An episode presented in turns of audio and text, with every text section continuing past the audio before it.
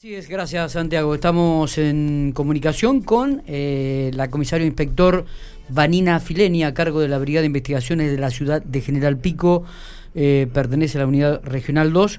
En la mañana de hoy, junto con otras divisiones de la policía, realizaron múltiples allanamientos por picadas ilegales. Pero nada mejor que nos explique este, la comisario inspector. Vanina, buen día, ¿cómo le va? Miguel, muy buenos días para vos y toda tu audiencia. Así que bueno. Bueno, cuéntenos un eh, poquito qué es lo que han hecho este, y, cómo surgen estos múltiples allanamientos que se hicieron en el día de hoy. Eh, bueno, como bien has hecho la introducción, en el día de la fecha, alrededor de las siete y media de la mañana, dimos inicio eh, a múltiples procedimientos judiciales en distintos ámbitos de la ciudad. es un trabajo de una tarea de inteligencia que se viene llevando hace ya todo un mes aproximadamente, todos los fines de semana, se viene trabajando eh, especialmente en, las calles como por ejemplo la Avenida Brunengo, Avenida Circunvalación, donde, bueno, como es de público conocimiento, los fines de semana y días eh, feriados eh, se hace mm, presentaciones de, distintos adolescentes, jóvenes, con motos de altas cilindradas, realizando em, prácticas y conductas de, con las motos eh, picadas, por decirlo de una forma, eh, ¿no es cierto? Que, bueno, corren, hacen correr peligro, no solamente la vida de tercero, la vida propia, ¿no es cierto? Sí, sí. Em, que es uno cuando ve las destrezas que realizan en esas motos, este, nada, se le le da pánico porque mm, pueden tranquilamente este, sufrir un accidente y a las velocidades, a las altas velocidades que vienen, este, eh, las consecuencias son severas. Es cierto, eh, Justamente eso lo hacen los fines de semana, como, como bien dije, donde, bueno, a ver, familias van con sus criaturas eh, a pasear, a, pasar un buen rato en esos sectores, a, hacer dispersamientos y, bueno, se encuentran con estas situaciones y, bueno, antes de evitar males mayores, em, lo hemos hablado con los fiscales de la temática de propiedad, el doctor Pellegrino y el doctor Komarowski, también lo hemos conversado, lo hemos consensuado con el doctor Armando Agüero y bueno, eh, los jefes de las comisarías de acá de la ciudad.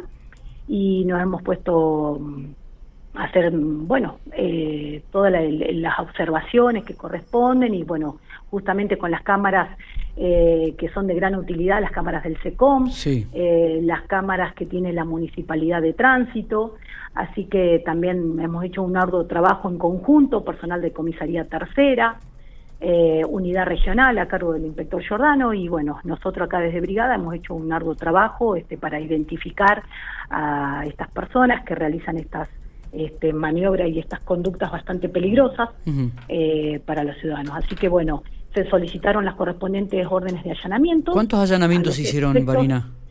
En total 15.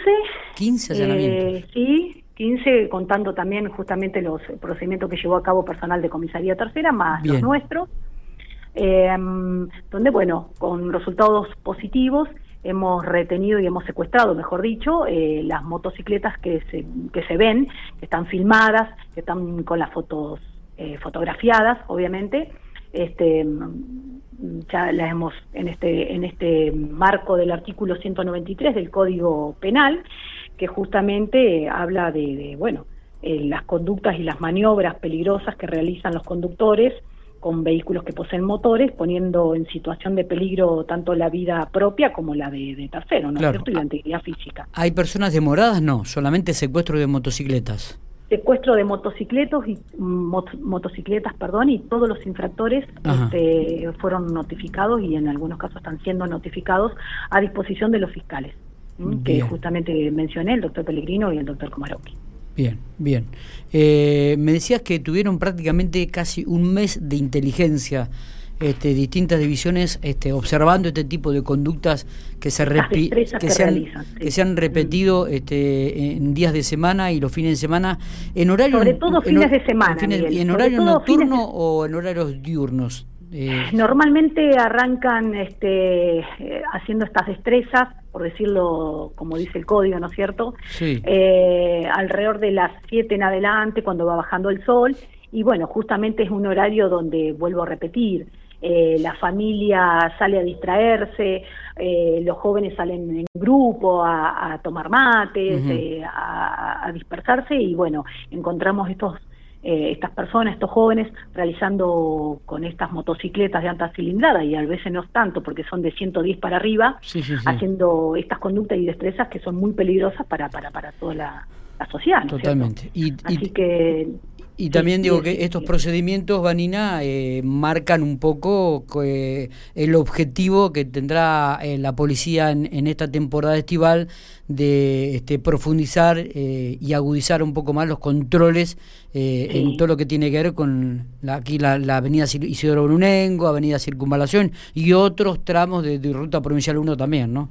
Por allí, entre la terminal y la 40, muchas veces que también se suelen ver. La, usen, la utilizan como autopista, ¿no es cierto? Claro. Eh, desde acá, desde la Unidad Regional 2, este, eh, los lineamientos de trabajo es eh, tanto, bueno, todos los fines de semana y los días de semana también se realizan operativos en distintos puntos de la ciudad, justamente haciendo prevención y evitando males mayores, ¿no es cierto? Pero bueno, en la Brunengo los fines de semana y vemos este bueno, estas conductas que son eh, nada es sí, contraproducente para, llama, contraproducente llama la atención eh, la gente nos llama y nos dice cómo no se puede andar no se puede andar tranquilo andamos con le estoy enseñando a andar en bicicleta a mi hijo eh, pasan las motos a alta velocidades. Bueno esto es generalizado y bueno la, idea es hacer prevenciones evitando males mayores y, también que y también digo, la comunidad, la gente, Vanina, que comienza a llamar a la policía a, ante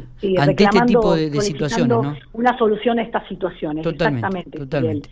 Eh, eh, cabe destacar que, bueno, personal de tránsito de también eh, de la municipalidad trabaja codo a codo, en forma mancomunada, con personal del Comando Radioeléctrico, con los turnos de las comisarías, realizando operativos. este y bueno, sí, sí Así que en el día de la fecha eh, el grupo fue mm, de colaboradores que hemos tenido bastante importante. Trabajó tránsito, trabajó tránsito de la municipalidad. Trabajó Brigada de Investigaciones, personal de Comisaría Tercera, Grupo Especial de Seguridad Rural, del Comando Radioeléctrico y del Tránsito Municipal.